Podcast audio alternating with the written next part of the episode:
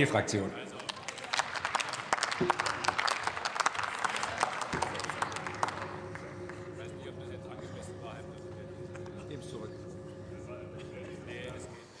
Sehr geehrter Herr Präsident, liebe Kolleginnen und Kollegen, meine sehr verehrten Damen und Herren, sehr geehrter Herr Präsident, herzlichen Dank. Ich habe nur Französisch in der Schule haben dürfen äh, für den Lateinunterricht, den Sie hier reingebracht haben. Dann nochmal und herzlichen Dank an die CDU-CSU-Fraktion für diesen Antrag, den Sie reingebracht haben. Das ist ja sowas wie eine Ergänzung der maritimen Anträge, die, die wir sonst immer hatten, alle zwei Jahre. Und ich habe einiges Gutes erinnern, äh, darin entdecken können und kann mich erinnern an gute Zusammenarbeit mit Rüdiger Kruse. Ich habe auch Dinge in diesem Antrag entdeckt, die wir mit ihm nicht durchführen konnten und die wir nicht verhandeln konnten.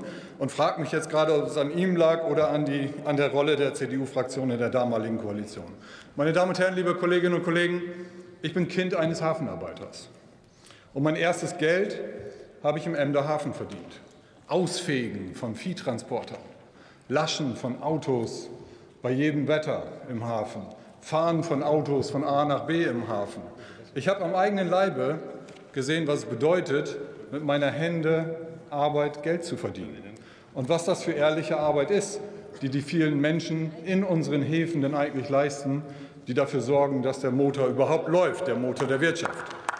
Und leider Leider, meine Damen und Herren, liebe Kolleginnen und Kollegen von der CDU-CSU-Fraktion, in Ihrem ganzen Antrag ist zur Situation der Hafenarbeiter, zum Wert der Hafenarbeiter, die dazu führen, dass all das Schlaue, was Sie sonst so wirtschaftspolitisch in Ihren Antrag reingeschrieben haben, ist zur Situation kein Wort enthalten. Und ohne diese Arbeiter und ohne ihre Arbeit wäre die Globalisierung und all das, was damit verbunden ist, niemals möglich gewesen. Häfen haben keine Frage, strategische Bedeutung. Wir sehen das in Wilhelmshaven, Ludmin. Sie haben strategische Bedeutung für die Energieversorgung und sie haben strategische Bedeutung für die Lieferketten. Und die Häfen sind die Lebensadern der Wirtschaft, deswegen gehören sie gefordert, gefördert. Keine Frage. Aber Häfen bedeuten auch Wertschöpfung, Wertschöpfung und Arbeit für die Menschen in den deutschen Häfen und darum herum. Und deswegen ist es nicht egal, ob der Toaster über die Ara-Häfen oder über Hamburg, Bremen oder Emden kommt bzw. exportiert wird. Aber Wertschöpfung gibt es eben nicht nur über die Häfen in Norddeutschland, sondern moderne Antriebssysteme kommen zum Beispiel aus Baden-Württemberg. Und viele, viele Komponenten, äh, die mit der maritimen Wirtschaft zu tun haben, kommen aus ganz anderen Bundesländern, als Sie vielleicht vermuten könnten. Deswegen haben wir ein gesamtstaatliches Interesse daran, die Häfen zu fördern. Mir, der, mir, ist wichtig, dass wir den Fokus auf die Hafenarbeit selber und auf die Menschen, die in den Häfen arbeiten, noch mal legen. Ich kann mich gut daran erinnern, wie mein Vater abends nach Doppelschicht sein Notizbuch von der ÖTV rausholte und seine Schichten angekreuzt hat.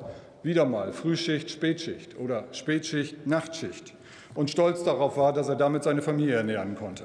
Wir haben Digitalisierungsherausforderungen, Electronic Yard Management könnte Arbeitsplätze gefährden. Wir wollen das nicht aufhalten, aber wir wollen es auch nicht hinter den Rücken der Arbeitnehmer machen, sondern mit ihnen gemeinsam gestalten. Wir müssen die Mitarbeiter bei, dem, bei, dem, bei der Transformation in den Häfen mitnehmen. Oder wie man es in Ostfriesisch sagen würde, knoit hätte Mann so genug. Herzlichen Dank für Ihre Aufmerksamkeit. Vielen Dank, Kollege Saathoff. Das müssen Sie bitte für die Protokollführer noch mal aufschreiben, wie man das korrekt macht. Nächste Rednerin ist die Kollegin Susanne Menge,